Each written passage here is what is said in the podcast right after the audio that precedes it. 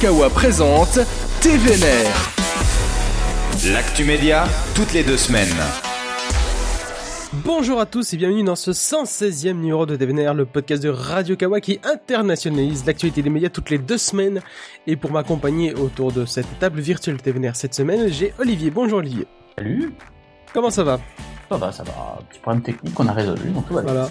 Et les, les myriades de techniciens de, de la régie de TVNR ont réussi à résoudre le problème magique de 40 Mumble. techniciens qui travaillent 24 ans. C'est des équipes de fous, ça, ça, ça- c'est incroyable. TF1 nous l'envie. C'est vite nous l'envie aussi, mais pour d'autres raisons.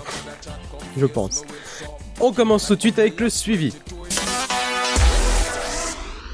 Le suivi, c'est la rubrique qui ne lâche pas l'affaire. On revient sur de nouveaux développements d'actu déjà évoqués lors de précédents épisodes. Et pour commencer, on va parler de la guéguerre entre Altis et Free qui continue de plus belle. Un petit rappel des épisodes précédents. Donc, Altis a réclamé une somme rondelette, plusieurs millions d'euros, on n'est pas sûr exactement du montant, pour la diffusion des chaînes gratuites du groupe, donc BFM, BFM Business, RMC Story et RMC Découverte, comme on peut le faire déjà TF1 ou M6 auparavant, auprès d'Orange, auprès de Free, auprès des SFR. Free, on a eu rien à faire, parce que bon, il faut être honnête, ça reste quand même les chaînes du groupe, euh, du groupe Altis, hein, c'est pas forcément une euh, folie de se dire je vais payer pour diffuser BFM Business. L'accord de diffusion a expiré entre les deux groupes et le CSA n'a pas réussi à faire jouer son rôle de médiateur entre les deux parties qui ne se sont pas mis d'accord du tout. Le conflit était devenu, pour ma part, en tout cas pour moins de vue, assez sale, hein, Altis n'hésitant pas à en faire les titres sur ses propres médias, Ils l'ont bien médiatisé, ouais. Voilà, aussi bien sur son propre site internet que sur les chaînes du groupe. Hein. On pouvait voir des, des informations sur directement la matinale, la matinale de BFM indiquant le conflit entre les deux groupes. Bah, c'est euh, compliqué tout de même comme sujet, voire même à réussir à envoyer des courriers d'avocats à des sites internet comme Univers Freebox, qui reste une association même si elle est quand même plutôt bien placée auprès de Free. Free quand même, ouais. Voilà, ça reste quand même un bon organe de diffusion de Free, hein, qui proposait dans un article des tutoriaux pour voir les chaînes via son ordinateur et VLC si jamais les flux officiels via la Freebox se, se venaient à se voir être coupés. Ce qui s'est produit, d'ailleurs. Voilà ce qui s'est produit puisque Altis a fini à mettre ses menaces à exécution. Dans un premier temps en coupant l'accès au service de replay, puis pas plus tard que ce vendredi en coupant l'accès aux chaînes pour les personnes qui regardaient directement depuis leur boîte internet. Mais pour ce dernier point, la victoire fut de courte durée vu que Free a réussi à rétablir le flux quelques heures plus tard. C'est comment pour l'instant vu que le flux officiel fourni par Altis avait été coupé. Pour les chaînes présentes sur la TNT, c'est-à-dire que les flux de BFM, de RMC Story et de RMC Découverte seront revenus, en se défendant d'une obligation présente dans les conventions signées par ces chaînes avec le CSA, demandant une reprise obligatoire sur les réseaux ADSL et fibres. Fureur du groupe de Patrick Drahi qui annonce explorer tous les recours possibles pour faire cesser la diffusion, autant dire que le conflit n'est pas prêt d'être terminé entre les deux groupes rivaux. Et surtout que le contexte n'est pas le même. lors, de lors des guéguerres avec TF1 et M6, on était quand même à un moment, surtout pour Free, où bah, ces derniers avaient besoin quand même d'avoir de contenu qui arrivait sur leur box, tout le moins sur la partie télévisuelle. Et ça restait deux gros mastodontes, c'était un peu plus compliqué de vouloir fermer totalement la, porte à deux grosses, euh, de gros groupes de divertissement.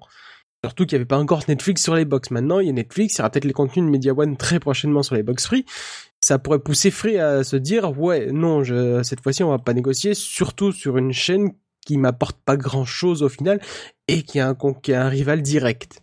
Je sais pas ce que tu en penses, toi, personnellement, si tu as un Bah, avis sur je, le je sujet. pense que, de toute façon, euh, le truc, c'est que là, on se retrouve quand même entre euh, deux experts de la pingrerie et de la, la filouterie euh, médiatique. Oui, puisque ça, Patrick Drahi est un une personne qui sait très bien gérer son business et Un très bon bien businessman, à la voilà, dans tous les sens ou, ou pressuriser ses, ses fournisseurs. Et Xavier Niel, on l'a peut-être oublié, mais c'est quelqu'un qui a fait fortune dans le Minitel Rose dans les années 80 et qui a été y compris condamné à de la prison hein, à l'époque euh, pour euh, on va dire que c'est quelqu'un qui était assez disruptif dans le marché, comme l'a toujours été euh, Free un petit peu, Oui. hein, casser le marché, euh, changer les habitudes, tirer un peu les prix vers le bas. Donc en fait c'est un peu un duel de qui est le plus filou des deux et bon là on sait pas qui va gagner a priori. On va dire que sur ce coup-là Drey est tombé sur euh, un peu euh, un malin malin ennemi hein, parce que euh, Niel n'est pas le dernier. On verra. Effectivement, le truc c'est que est-ce que Free a absolument besoin de BFM TV, même si c'est la chaîne info qui fait le plus d'audience et qu'on peut dire, alors c'est un mot qui peut se relativiser, mais de référence. peut-être que Free peut faire l'économie de, cette chaîne. C'est dans, dans le jeu aussi de BFM de dire euh, maintenant qu'on a une position pas hégémonique leader. mais de leader, peut-être qu'on vaut un peu plus cher que parce que je sais pas à combien s'élevait le, le montant qu'ils versaient euh, pour la précédente négo, mais peut-être que BFM n'était pas dans la même position, n'avait pas Non. le même budget. Donc effectivement, euh, négocier à la hausse quand euh, on a progressé, c'est pas non plus aberrant. Ouais, c'est toujours le sujet. Est-ce que les, les groupes, euh, les faillis doivent payer pour la diffusion des chaînes, d'autant plus quand ces chaînes sont des chaînes Avant c'était gratuit, mais il y a beaucoup d'argent qui se fait avec ces, ces trucs gratuits. Donc effectivement, peut-être que les, les prestataires ont envie de ramasser des sous parce que tout le monde a besoin d'argent à un moment. Et euh, il y a un, un autre truc aussi qui est euh, euh, qui est compliqué avec euh, avec tout ça, c'est que c'est nouveau. Hein, ces histoires de négo, Mmh. ça n'était jamais arrivé avant qu'on nous coupe des, des télés. Bon alors, avant la télé était entièrement publique, mais c'est quand même récent ces histoires de négociations Oui. médiatisées, qu'on sache que ça se passe mal, puisque en gros on savait depuis longtemps que ça se passait mal, et que ça aille jusqu'on coupe le, le canal. Alors c'est peut-être un peu des effets d'annonce, des trucs comme ça, mais euh, BFM en fait des caisses, hein, ils s'annoncent toutes les demi-heures que si vous recevez pas sur Free, euh, c'est la faute à Free. et que si vous recevez quand même c'est pas bien et qu'ils étudié toutes les voies de recours. Mais ouais ouais c'est bon on va dire que C'est- d'ailleurs- gros oui. en plus hein Free euh, Mhm. et euh, Drahi puisque Drahi c'est SFR hein, c'est aussi prestataire. L'argument que TF1 et M6 pouvaient avoir, c'est qu'ils avaient quand même des contenus assez exclusifs. Bah, je TF1, pense par M6, exemple c'est un peu incontournable, je pense Voilà. que BFM TV. Alors BFM TV, on peut dire aussi que c'est peut-être incontournable, peut-être que les gens ont absolument besoin de BFM, hein, j'en sais rien. Ça se dit. Bah, Il y a plein d'autres chaînes info. il y a de la pluralité que- des chaînes info. Oui, mais je pense que les gens se les. celles qui veulent voir. Enfin, quand il y a un gros événement, j'ai peur. Enfin, je pense, mais j'ai peur d'ailleurs, j'en sais rien, que la chaîne que les gens mettent en premier, quand il se passe un gros truc, genre Ah oui. un attentat, ils mettent BFM, ils mettent pas Mécaniquement. France Info ou je ne sais Mais, quoi. mais, les, mais les gens vont pourront tout aussi mécaniquement zapper en voyant qu'il y a d'autres chaînes info, je pense. C'est Ouais, ça maintenant qu'ils ont pris une habitude, je pense qu'ils espèrent que les autres soient au niveau, mais imaginons que il se passe un gros truc et que BFM euh, soit pas regardable et qu'il regardable, qu'il ouais, a rien dessus sur les autres chaînes, Ça, que BFM c'est quand même une sacrée rouleau compresseur quand il se passe un gros truc. Mm. Ils envoient euh, des équipes mais à profusion. Ah oui. J'ai déjà vu sur le terrain, ils ont des fois le double des équipes de CNews par exemple. CNews est un mauvais exemple, mais euh, ils sont carrément le fait qu'ils soient aussi bons ou enfin qu'ils chopent autant d'infos, c'est aussi simplement qu'ils sont extrêmement nombreux. Enfin TF1 ne peut même pas rivaliser sur un gros coup d'actu quand ils envoient vraiment les, les chevaux quoi. Ça, ça fait pas, ça a toujours été l'ADN de, de BFM d'être Ah, BFM, en direct, faire une- des caisses sur un truc euh, quand il faut, et puis euh, voilà, c'est un peu leur ADN. Et dire que quand il y a un événement, c'est chez eux que ça se passe. Et c'est souvent Mm, mm. grâce à ça qu'ils font de l'audience. Totalement. A- Après, euh, il pourrait faire un peu la pression en disant oui, BFM a diffusé la finale de la Ligue des Champions, mais bon, ça encore, c'est limite au final. C'est plus un coup, Un coup, aussi hein. sur le final. Parce que après, qu'est-ce qui reste à côté de BFM Les autres chaînes du groupe. les euh, autres bah, chaînes du groupe sont beaucoup moins attirantes. Hein. beaucoup Après, il y a moins RMC référentes. Découverte, il y a quelques docus pour ceux qui aiment. euh, RMC Découverte, que des, des docus sympas, hein, encore la marque Top Gear, mais c'est pas ça qui va te dire, que tu vas te faire dire que c'est une chaîne indispensable. C'est BFM TV, clairement. Voilà, c'est clairement BFM. TV dans le tas. Comment que tu vois, absolument regarder la, retransmission des grandes gueules sur RMC Story à midi? Ça, c'est autre chose. Le en libre. Euh, passons à un autre sujet encore euh, des... Événements dans MeToo que tu, je pense que tu voulais nous en parler un peu plus en Oui, bah, détail. on lâche pas la thématique du tout, hein. c'est une semaine sur deux, invariablement, un petit scandale qui émerge. Et là, cette fois, ça se passe à France Info, donc ça change un peu. Parce qu'on a vu passer euh, de la presse écrite beaucoup, euh, du, du privé, hein, euh, et ben là c'est du public, c'est donc euh, France Info, euh, le site internet hein, numérique de France Info, où euh, on a appris vendredi qu'il y a eu un licenciement mardi dernier et deux mises à pied euh, pour euh, des choses qui sont des comportements qui ne jureraient pas avec ce qu'on a vu sur. euh, il y a eu des articles aussi sur la rédaction de Vice, une petite ambiance boys club comme on dit. Alors, euh, on voit des comportements euh, bien oppressants, très proches du harcèlement, voire même carrément du harcèlement, en particulier auprès des journalistes femmes, stagiaires et précaires. Évidemment, c'est plus simple comme ça. Alors, euh, la sanction, euh, le licenciement, ça concerne un data journaliste euh, qui, semble-t-il, s'est rendu coupable, je mets du conditionnel parce qu'on n'a pas la suite du truc, mais c'est ce qui est écrit dans les papiers de Libé et de l'Express, euh, deux agressions sexuelles, donc agression sexuelle à entendons-nous bien, il s'agit de- d'embrasser de force, qui est une agression sexuelle. Mais Oui. c'est pas, un viol, enfin d'ailleurs un viol c'est autre chose, euh, mais c'est quand même quelque chose d'assez sérieux. Euh, et les deux mises à pied concernent des chefs euh, de ce journaliste qui visiblement ont été mis au courant et qui n'ont pas fait preuve de beaucoup d'empressement en matière de sanctions ou de mise à pied. En gros, ils ont mis un peu la poussière sous le tapis ou ils ont fait genre ouais, témoignage ta parole contre l'autre. Enfin bref, ouais, on, on sent bien qu'il y a quand même toute une euh, époque pré-MeToo qui reste encore, où en gros, dès qu'on parle de ces sujets, c'est très gênant, les gens ne savent pas quoi faire et parfois ne réagissent pas. Donc euh, voilà, et donc euh, ces deux mises à pied et ce licenciement, on va dire que c'est post un peu les histoires Ligue du LOL et que France Info n'a pas été extrêmement courageux, c'est ce qui ressort des papiers. Il semblerait qu'il y ait une enquête interne qui a été diligentée, qui a donné ces sanctions, et qu'en gros, la plus grosse hantise de la direction, euh, c'était surtout que ça ne sorte pas dans la presse, qu'on ne dise pas que France Info était également touché par ces comportements, euh, des comportements hein, qui sont, euh, on va dire, euh, pas très cool. Hein. Il y a du l'envoi de gifs pornographiques sur Slack. euh, C'est super bizarre. J'ai l'impression qu'à chaque fois qu'il y a une de ces histoires dans un dans une rédaction qui sort, à chaque fois il y a Toujours du, des- une histoire de gif porno sur Slack à chaque Ouais, fois. Sur Slack ou sur une messagerie privée c'est- vraiment chelou quoi. Ouais, c'est un peu le truc comme ça. Et de les trucs classe, euh, l'usage d'emojis euh, fait maison représentant les membres féminines de rédaction avec qui certains avaient eu des relations intimes, ce qui est ultra classe, Oui. vous l'avouerez. Euh, à cela s'ajoute aussi un peu de stalking Facebook, visiblement, euh, des mecs qui qui, éplu- épluchaient la vie de- des journalistes. Bien sûr, c'est des femmes jeunes, stagiaires et à leur goût. Euh, donc, euh, en gros, euh, ce qui est un peu déplaisant, c'est que ce qui ressort des articles, c'est que ce que surtout vous ne voulez pas, c'est que la direction, elle ne voulait surtout pas que ça sorte dans la presse. C'est ce qui est advenu. Donc au moins, ces choses sont à l'air libre. Et visiblement, l'enquête interne a un peu dérapé, puisqu'au début, l'enquête interne concernait deux faits sur le journaliste qui a été licencié. Et au final, c'est une vingtaine, trentaine de personnes qui sont venues euh, s'exprimer auprès de la RH pour dire que, alors c'est à des degrés divers, hein, mais qu'il y avait des comportements ou en tout cas les deux chefs mis à pied, favorisaient ou en tout cas ne- n'empêchaient pas des comportements qui étaient très difficiles, euh, très vestiaires, on va dire, en, en particulier auprès des journalistes féminines. Voilà. Bah après, euh, j'ai envie de dire, on n'apprend pas grand-chose, on a l'impression de connaître cette histoire car Oui, par cœur, puisque c'est pas la première fois J'ai l'impression que c'est la, quinzième fois que tu racontes cette histoire et c'est ça qui est triste au final, de, de se dire que la, la même chose et les mêmes conséquences sont arrivées partout et qu'au final tout le monde a essayé de foutre ça sous le tapis au final. C'est ça puis, qui est, qui est extrêmement qu'il triste. faut, euh, auquel il faudrait penser, c'est que on parle beaucoup de rédaction et trucs comme ça, mais ce sont des comportements qui se retrouvent dans tous les bureaux, je pense, et Oui. c'est pas limité à la sphère médiatique. Je pense qu'il y a un aspect qui joue sur le côté médiatique, c'est que c'est un milieu très précaire, donc ça favorise des comportements de harcèlement, puisque les chefs ont un pouvoir de nuisance assez phénoménal, en particulier sur les jeunes qui débutent, puisqu'en gros, euh, si vous merdez, c'est la chance de votre vie, ce stage, enfin, si vous voulez y être, genre, vous avez un stage à TF1, vous êtes, euh, Enfin, vous voulez pas le louper, donc en gros vous vous retrouvez dans une position de dépendance et de vulnérabilité envers les chefs si ceux-ci ont des comportements de harceleurs qui rendent les choses compliquées. Mais je pense que c'est absolument pas limité euh, aux rédactions ces comportements. Je- Ouais, non, mais clairement pas en rédaction. Je sais moi-même, je suis dans un milieu très masculin parce que bon, malheureusement, l'informatique, ça reste toujours pas un milieu qui est, Oui, ça reste. qui est, qui est positif pour, pour les femmes dès, dès l'école. Hein.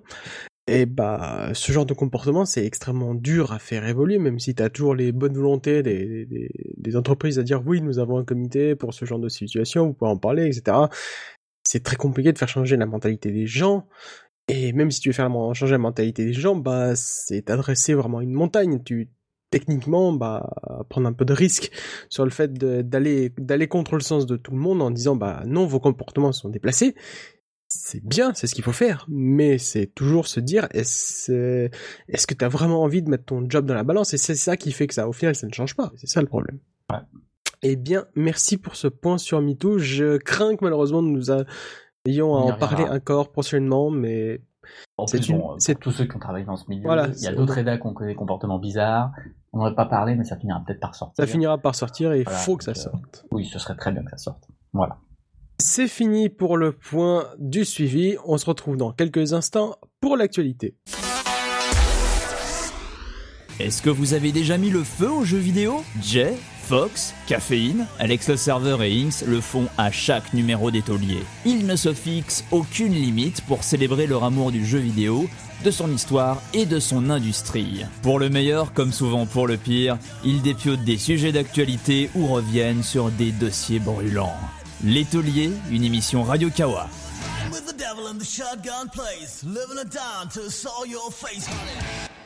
C'est parti pour l'actualité de ce 116e numéro de TVNR. On commence avec une consultation sur les compétitions sportives protégées à la télévision. Les ministères de la Culture, représentés par Franck Rister, et celui des Sports par Roxana Maricelianou, ont annoncé la mise en place d'une consultation auprès du grand public concernant le sujet des droits sportifs bénéficiant d'une protection pour que ceci soit disponible en clair. L'initiative est louable, hein. On, nous avons régulièrement parlé dans les divers numéros de TVNR des multiples fragmentations des droits qui se passaient pour les compétitions sportives de plus en plus euh, mises dans, dans diverses chaînes payantes, et de cette liste faisant grande part à la protection des compétitions de football et du rugby. Mais cette consultation est tout de même faite pour rester assez confidentielle. Les modalités de participation demandent d'envoyer ou un email ou un courrier postal et une adresse créée pour l'occasion. hein. Et bien évidemment, il n'y a pas de, il y a pas de vrai site qui aurait pu être fait comme pour le grand débat national. C'est juste un communiqué qui a été fait sur les ministères. Si vous voulez, euh, si vous teniez à y savoir, vous pouvez envoyer un mail à, par exemple, à consultation.eim@culture.gouv.fr ou at Ah ouais. sports.gouv.fr, les adresses vraiment officielles. Vous envoyez un petit mail, tout ça, pour dire euh, vos doléances à ce sujet. et Peut-être qu'un jour, elles seront prises en compte. Reste un peu quelque chose qui est quand même fait joli, même si on peut se dire que c'est déjà une initiative qui mérite d'être faite. Je pense pas que ce serait pas forcément les gouvernements précédents qui auraient essayé de taper dans la fourmilière. La question étant, quelle compétition à rajouter dans cette liste hein? Si on pense tout de suite en termes de réussite française, on pourrait penser assez rapidement par exemple au biathlon hein, ou au judo, deux sports qui sont actuellement diffusés gratuitement sur la chaîne L'équipe, mais qui pourraient d'un jour à l'autre retomber dans des chaînes beaucoup plus confidentielles et payantes, si jamais les, les diffuseurs décideraient de, de faire un peu bouger le truc et dont il semblerait assez légitime de protéger à minima les championnats du monde respectifs pour pouvoir euh, assurer la visibilité des performances de nos gros champions français. On pourrait penser au tennis, au tournoi du Grand Chelem, puisqu'actuellement, pour le tennis, seule la finale de Roland Garros, hommes et femmes, est protégée. hein. C'est même pas le tournoi de Roland Garros. Techniquement, le tournoi de Roland Garros peut partir sur une chaîne payante jour au lendemain et ce sera tout à fait légal. Ce sera juste la finale qui sera en libre peu que les Français y arrivent, ou alors d'autres tournois de tennis. Il y, a, beaucoup de sports au final sur, sur lesquels euh, on pour, pour avoir des protections parce que ça reste assez limité. La liste parle massivement des tournois majeurs de football, bon des Jeux Olympiques. Hein. Les... comment si jamais on en met euh, des nouveaux dans le- dans l'escarcelle et que c'est des groupes privés qui vont payer les droits On les rembourse C'est une très bonne question. Je, je pense que la protection se, se met au bout d'un Ce certain sera ouais, temps. après, dans un ou deux ans. Quand voilà, dans, dans, déjà, faut déjà faut qu'il y ait, faut qu'il y ait toute un, une période d'autorisation. Ou alors, il- après, les groupes privés peuvent très bien garder les droits. C'est juste qu'ils doivent être euh, doivent obligés de céder clair, une, licence euh, d'exploitation en clair. C'est, Ouais. c'est, Sauf que bon, l'intérêt de- des opérateurs privés, machin, c'est pas de diffuser en clair, sinon c'est de l'abonnement. Voilà. Mais ah bah après, bah c'est Ou comme toujours. la compète et avoir juste la finale en clair, effectivement. Voilà, c'est, les droits, les droits ne compé- généralement sont rarement sur des compétitions en elles-mêmes en entier, à part euh, les Jeux Olympiques ou les Championnats du monde d'athlétisme. Ça reste assez limité. S'il faut que ce soit des des sportifs français qui soient présents, et assez souvent c'est limité au final, voire demi-finale des compétitions. C'est rarement des compétitions en entier. Pense que le cadre de la loi est suffisamment explicite pour dire bah on peut pas, on peut faire de la protection, mais on peut pas faire ça au détriment de, de grands groupes qui voudraient faire exploiter ces droits sportifs parce que je pense qu'au point de vue international, ce serait assez compliqué à mettre en place non plus. Donc, à mon avis, on doit pouvoir protéger les trucs, mais c'est ça, c'est ça la réflexion qu'il faut faire. Est-ce qu'on peut pas essayer de réfléchir un peu mieux? Parce que déjà, euh, quand même, les, droits sportifs, bah, ils finissent par arriver. hein. Quand on voit les équipes, euh, les équipes françaises dans le championnat du monde de handball, ça finit par retomber sur les chaînes publiques. En tout cas, public. Ouais, Je pense pas que ce sera France Télévisions maintenant qui va mettre de l'argent pour ça, mais au moins sur des chaînes en clair euh, disponibles sur la TNT. Euh, pareil pour le basketball, pareil euh, pour d'autres sports. Le football féminin devient de plus en plus pressant aussi. Il y a, peut-être un peu de travail à faire à ça pour essayer de garder ce cadre, à s'assurer qu'un cadre sportif puisse continuer à être présent et visible au plus grand nombre, tout en étant respectueux d'un d'une espèce de, de de toutes les chaînes de sport qui voudraient continuer à développer leur activité au final.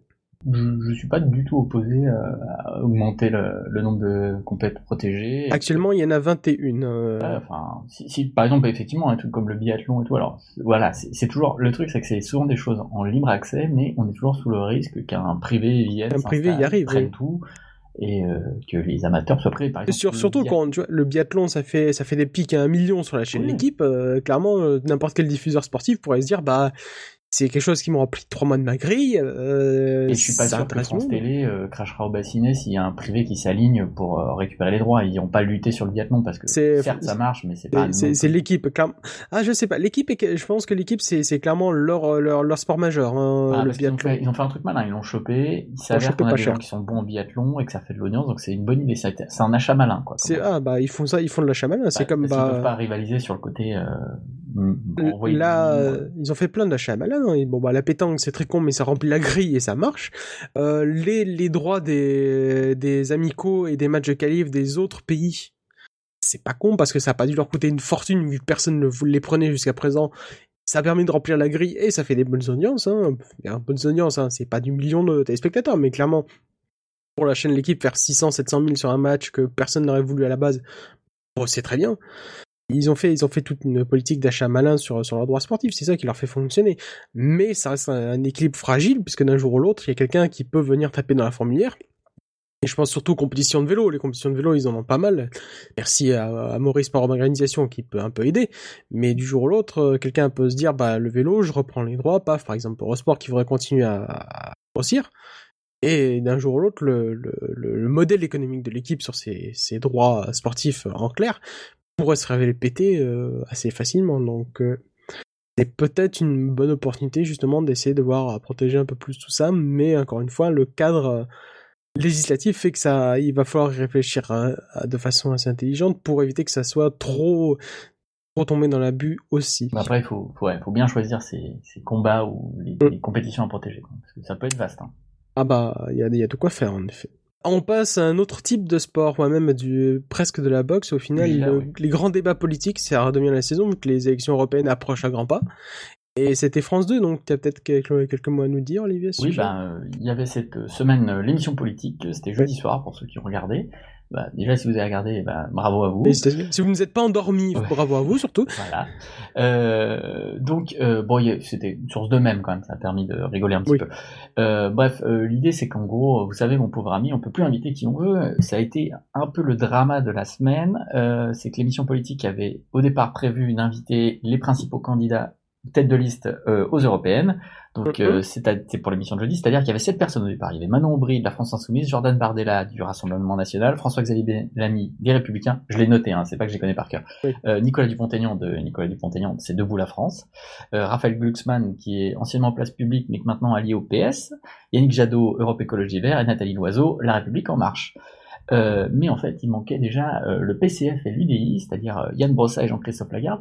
Et le PCF et l'UDI, ils sont certes des partis qui ne font pas des milliards de voix, mais qui ont un groupe parlementaire au, à l'Assemblée Ouais, nationale. a quand même une certaine représentativité. qui ont euh, quelques élus, donc voilà, ils ont gueulé.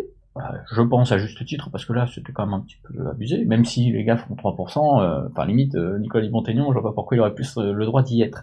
Euh, mais donc, ils ont euh, protesté, ils ont été invités, donc là, ça a été réglé, mais ça n'était pas fini, puisqu'il y avait encore euh, d'autres personnes qui n'étaient pas contentes de ne pas être invitées, donc ont déposé un recours devant le tribunal administratif de Paris. Et donc, euh, patatras, lundi, le tribunal administratif de Paris ordonne d'inclure dans ce déjà euh, copieux plateau Benoît Hamon, de Génération. Bon, c'est vrai que Benoît Hamon était candidat à la précédente présidentielle, certes, il représente plus grand-chose, mais c'est vrai que c'était bizarre qu'il n'y soit pas. François Célineau, évidemment, de l'UPR, hein, notre Ah, ami, et Florian Philippot, euh, des Patriotes. Donc ça en fait trois de plus, et ça, c'est la justice qui impose à France Télé de les mettre. Donc euh, France Télé euh, décide de les inclure, au final. Euh, mais ne partez pas, parce qu'il y a encore trois nouveaux invités euh, qui demandent euh, le mercredi, je crois, leur intégration au débat. Alors, accrochez-vous, il y a le truculent Jean Lassalle, de, donc son mouvement s'appelle Résistons, je ne savais pas. Ouais. Nathalie Arthaud, de et Jean-François Barnada, ne cherchez pas, c'est un gilet jaune euh, qui avait décidé de lancer une liste pour les européennes. C'est bizarre, Jean-François Barnada, ça, ça, ça rime beaucoup avec Jean-Marie Cavada, c'est ça qui est drôle. Ouais, c'est- pas du tout le même genre, je pense. Non, c'est pas le même genre, en effet. Euh, et puis s'ajoute à cela aussi le parti animaliste qui, euh, qui euh, critiquait le fait de ne pas avoir été invité. Il vous reste un peu de place dans un coin. très sans nom. Euh, au final, re euh, twist, plot twist, jeudi, le Conseil d'État casse l'arrêt du tribunal administratif en disant que France 2 a le droit d'inviter qui veut. Euh, mais au final, euh, le débat s'est fait à 12, puisqu'au au final, France Télé a pris euh, toute la bande, y compris Asselineau, qui nous a fait un superbe montré de menottes floquées des, étoiles de l'Union Européenne. Et C'est gênant, ouais. Il faut gênant. expliquer que Parce donc fallait le- qu'ils ramènent chacun un objet. Voilà, qui un objet. faisait- faisait penser à l'Europe et Céline était en mode kinky avec ses petites menottes avec les sigles de l'Europe. Euh, certains avaient une baguette, enfin bref, peu importe. Euh, C'était assez ridicule. Euh, et donc- deux, ont ra- euh, il y a eu, ils se sont même marchés dessus, je sais plus, je crois que c'est Glucksmann et je sais plus qui qui ont ramené un morceau du mur de Berlin. Ouais, ouais, bah, bref. Oui, bon, bref.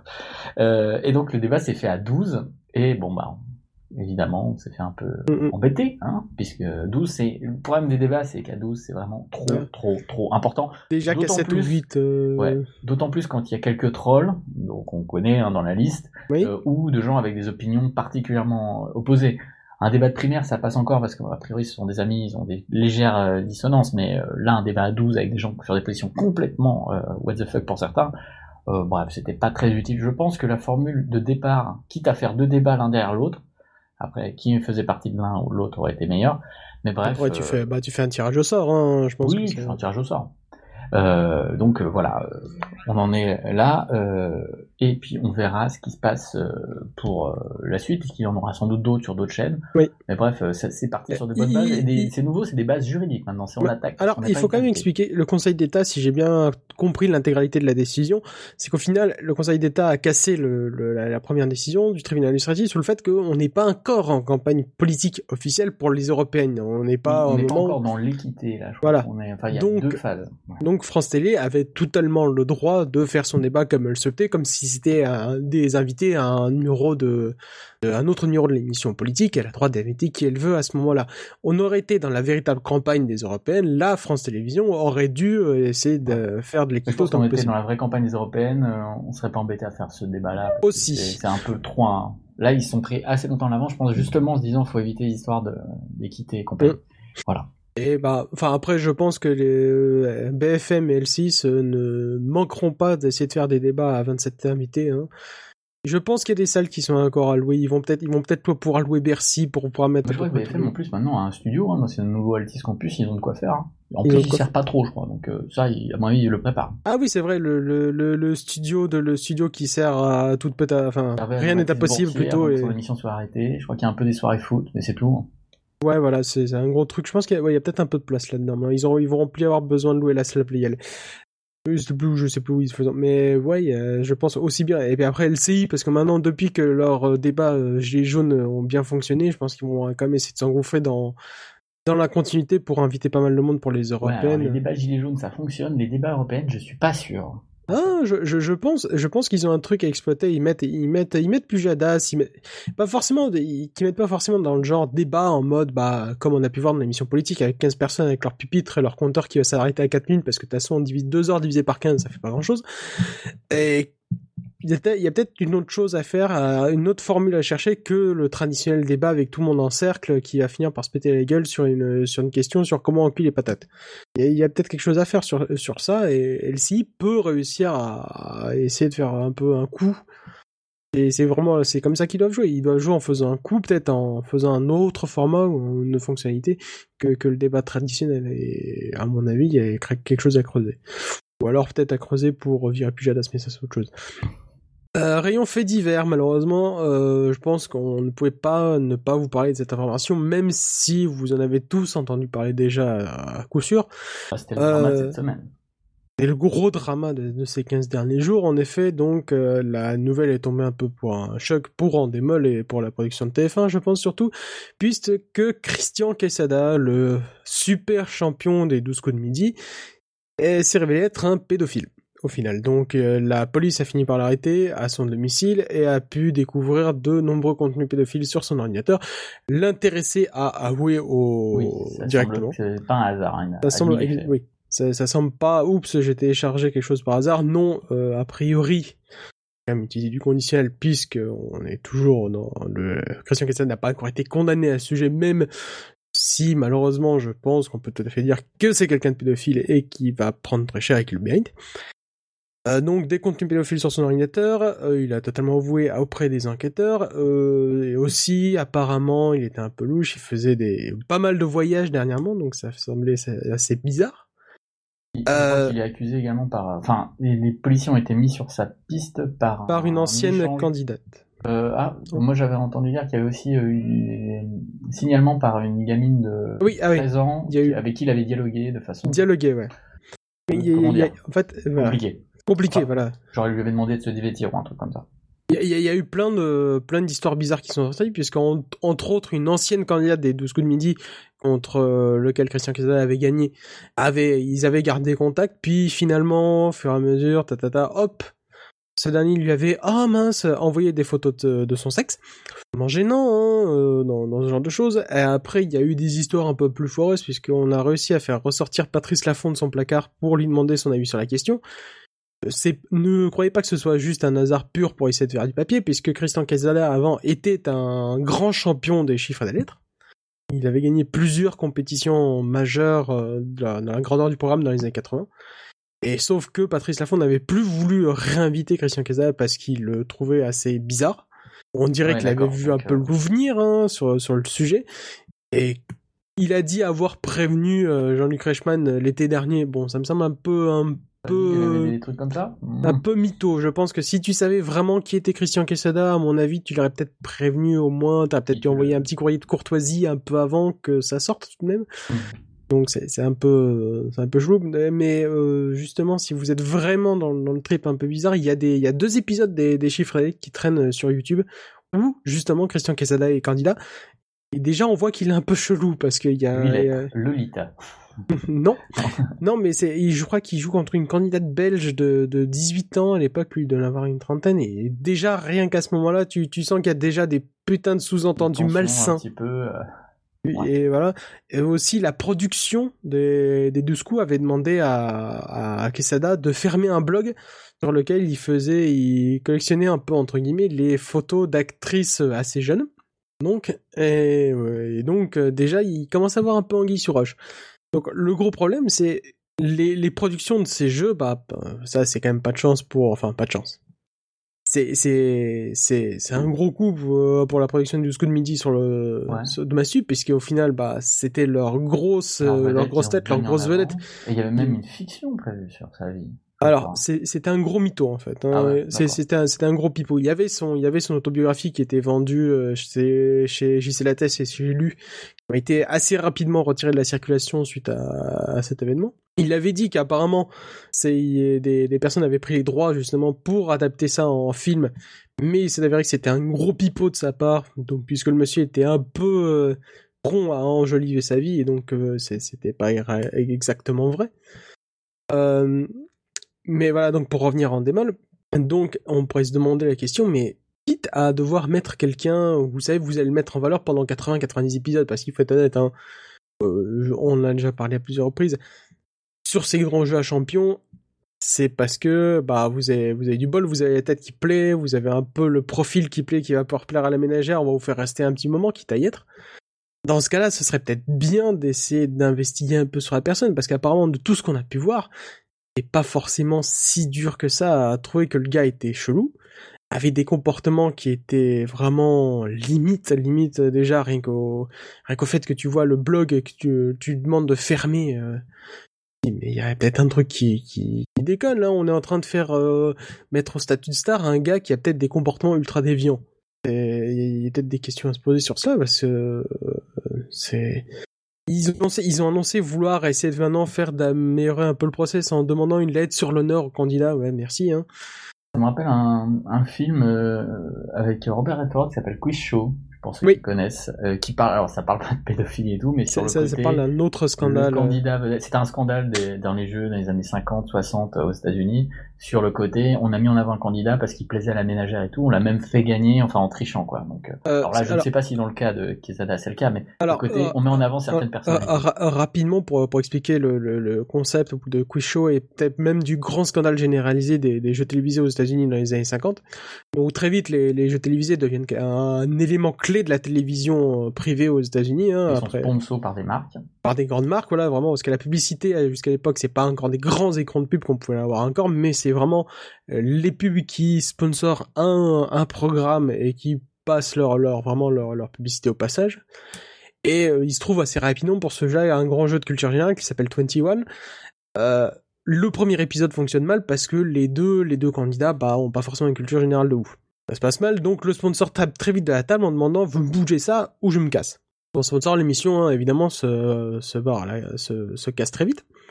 Donc, qu'est-ce qui se passe? Les producteurs de l'émission décident de très vite modifier le truc en filant les réponses au candidat qui va être, qui va être un peu choisi pour être le favori qui va faire avancer. Et ça va au point où tu, les, tout est scénarisé juste de A à Z. Vraiment, on te donne les réponses. On va te dire, non, attends un peu. Prends ton temps, réponds comme ça. Film, Là, ici, tu as- clim pour voilà. les mecs suer et tout. hein. Ici, bah non, tu vas faire une mauvaise réponse pour que ça augmente le suspense. Et, et tout est truqué de A à Z et c'est un malentendu. C'est vraiment, au final, la production se fait gauler parce qu'elle envoie par erreur les réponses Au mauvais. au mauvais candidat, à l'adversaire qui devait perdre, et à partir de là, tout part en vrille. Et on s'aperçoit qu'au final, euh, 80%, voire si pas plus, des jeux qui étaient mis en scène euh, littéralement à la télévision à ce moment-là, étaient tous scénarisés de A à Z pour essayer de maximiser justement le, le mode de production et de la dramaturgie. Et ce qui a provoqué des, des, des, énormes secousses. Euh, Pendant de nombreuses années, ça, aux États-Unis, les, les enjeux de ces jeux ont été fortement réduits, les, les thématiques ont été fortement réduites pour éviter, éviter ce, ce genre de scandale. Et même en Angleterre, où les, pendant très très longtemps, les, les gains des, des jeux télévisés étaient limités à quelque chose comme 1000 ou 2000 livres sterling pour éviter justement toute, tout scandale, puisque ça avait... Haut, hein, cette histoire. ça avait Il y des a eu une commission d'enquête parlementaire et tout. Enfin, c'était un scandale. euh, C'était, c'était un scandale, industriel. ouais. clairement un scandale majeur, clairement. Et donc maintenant, euh, sur sur les jeux à champions comme ça, on peut on peut se dire, il n'y a pas de trucage bon. en amont. On ne donne pas les réponses, sauf que la production y mettre pour dire quelle question va tomber à quel moment et peut très bien faire varier le cours du jeu en un claquement de doigts, surtout que la technologie maintenant c'est extrêmement simple pour faire varier le déroulement d'une partie pour avantager telle ou telle personne de façon assez rapide.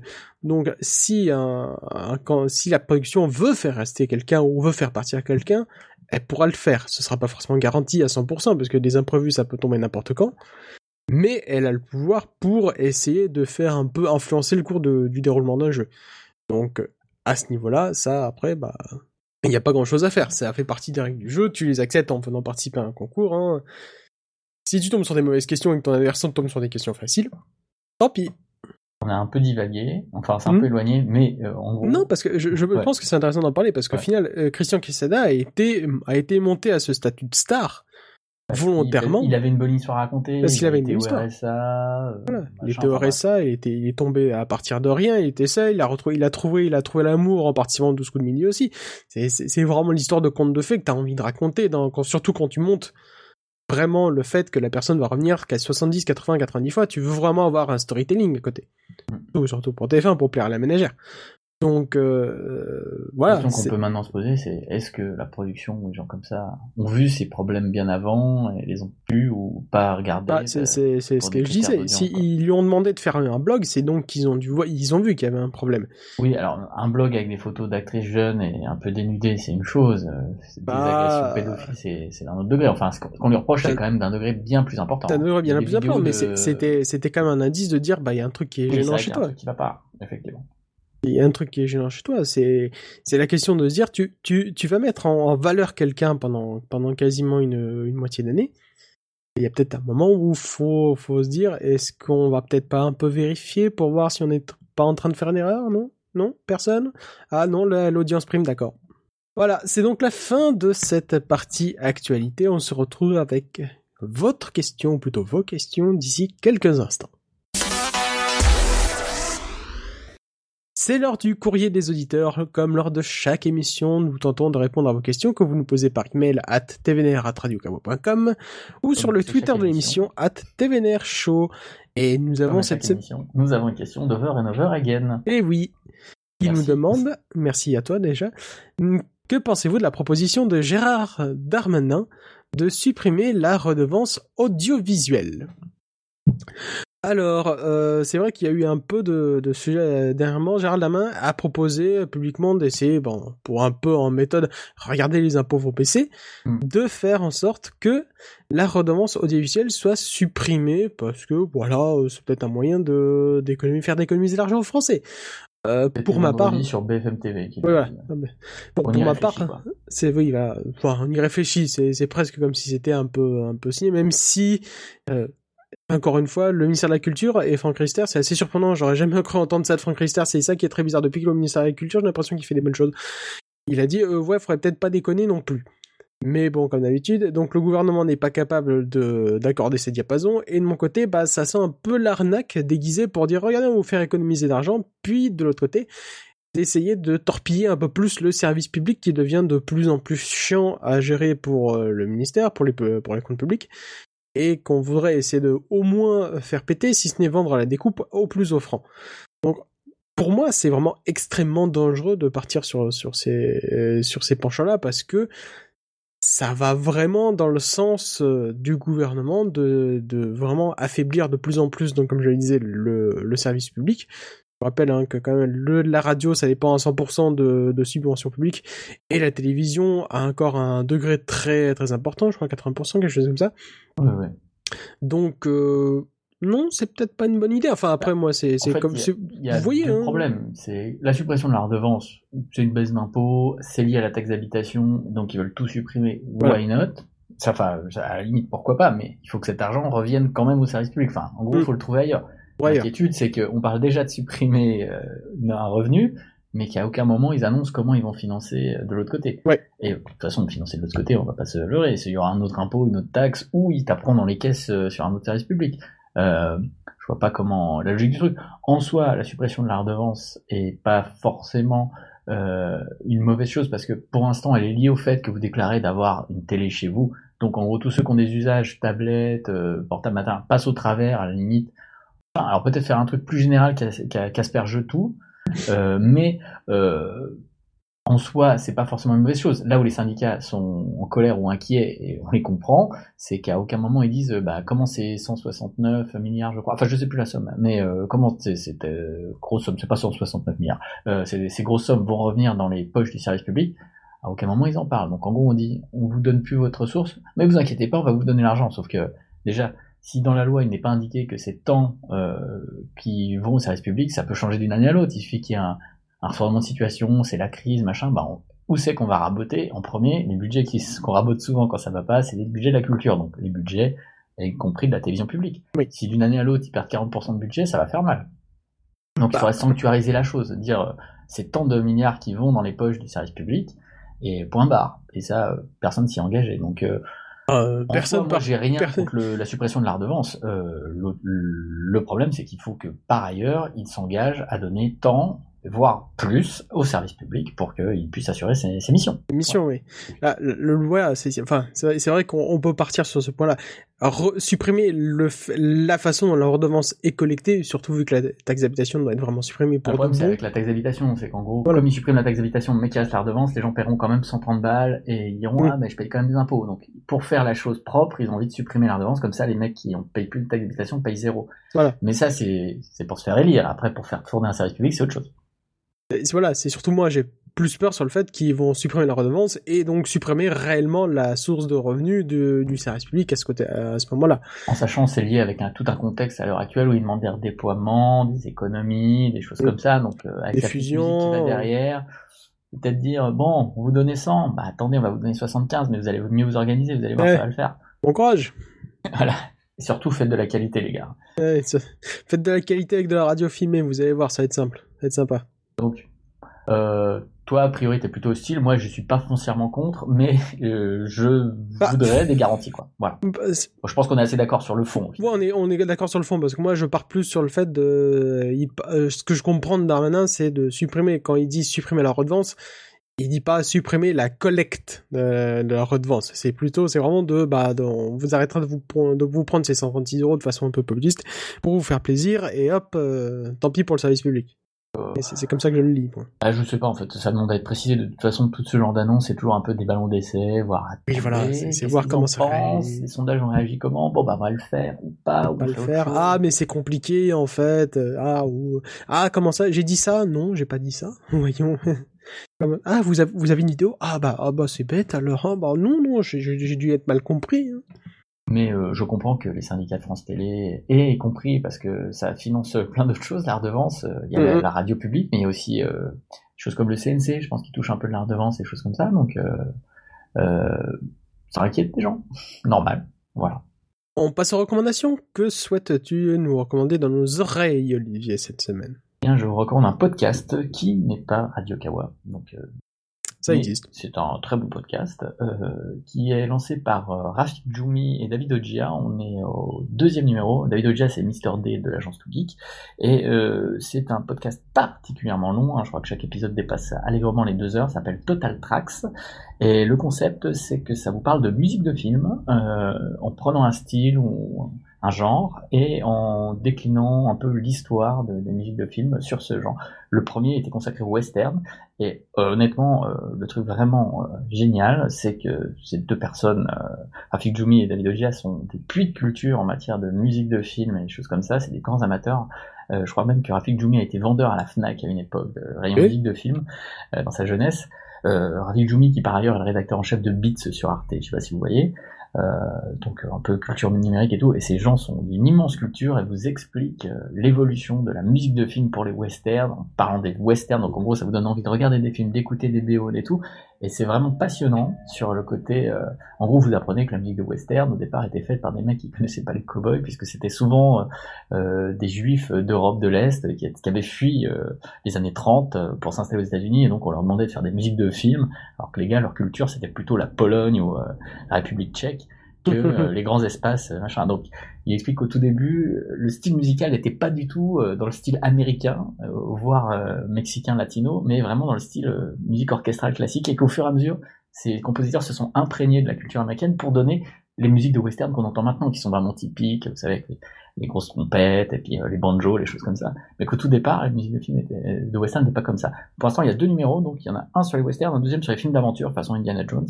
Donc je vous recommande chaudement, c'est vraiment très intéressant. C'est particulièrement long, je vous conseille de les écouter, euh, je sais pas, en même temps que vous faites des trucs à la maison ou pour une longue soirée. Je vous conseille pas d'écouter ça au lit parce qu'en général vous endormez euh, au bout de 10 minutes et vous ne suivez rien. Voilà. Bien, merci beaucoup pour cette recommandation. Quant à moi, je vais vous recommander le retour de Comedy News Weekly sur euh, vos réseaux de podcasts favoris. Ils sont de retour après une longue Oui, pause de longue pause, plusieurs hein, mois, une longue longue pause. Vraiment, c'est un comédie, un podcast dédié à l'humour plus globalement, pas forcément euh, peut-être euh, moins au côté news, mais vraiment plus beaucoup plus à l'humour maintenant par les fantastiques Anthony Merelli et Dan Gagnon. Ils sont de retour avec deux épisodes qui ont été enregistrés récemment, euh, c'est toujours aussi drôle. C'est vraiment des gars qui sont exceptionnels, véritablement. Ils ont peut-être pas eu forcément des, des, des mois très faciles dernièrement, donc je ne peux que vous inviter à aller les écouter, leur envoyer beaucoup d'amour pour leur dire que ce qu'ils font, c'est génial, véritablement, et que ça leur donne un peu envie de repartir dans le sujet, de continuer à être aussi drôle. Donc Comedy News Weekly, toujours dans vos réseaux de podcasts favoris. Et c'est super. Voilà. Je confirme. Et c'est sur cette magnifique euh, description de podcast que se termine ce 116e numéro de TVNR. Merci Olivier d'avoir court, été Cette fois-ci, on était deux. Donc voilà. un podcast à deux, c'est très bien. Ça se digère bien. Ah oui, on a le titre, C'est pour voilà. compenser celui de la semaine dernière où on a bien débordé. voilà, on, a, on fait les quotas maintenant, vous comprenez? On a le titre, voilà, le, le- quand on a fait le podcast à deux. TVNR est une émission produite et réalisée par Radio Kawa. Vous pouvez continuer à soutenir TVNR ainsi que toutes les autres émissions Radio Kawa sur patreon.com slash Radio Kawa. Cela permet notamment l'organisation d'émissions en public ou encore l'achat de matériel de qualité, nous permettant à vous offrir des émissions toujours meilleures. Quand on parle d'émissions toujours meilleures d'ailleurs, n'oubliez pas prochainement une nouvelle émission sur les antennes Radio Kawa en direct s'appelle Nawak. Suivez les comptes euh, Twitter des réseaux sociaux pour en savoir plus très rapidement. Un commentaire sur la page iTunes de TVNR nous aide à vous faire découvrir l'émission à plus d'auditrices et d'auditeurs. On vous donne rendez-vous d'ici là dans deux semaines pour le prochain épisode de TVNR, mais vous pouvez nous retrouver 24-24 pour le replay en streaming, téléchargement et podcast sur le site de Radio Kawa, radiokawa.com. Et sur ce, nous vous souhaitons une bonne semaine. Salut Salut.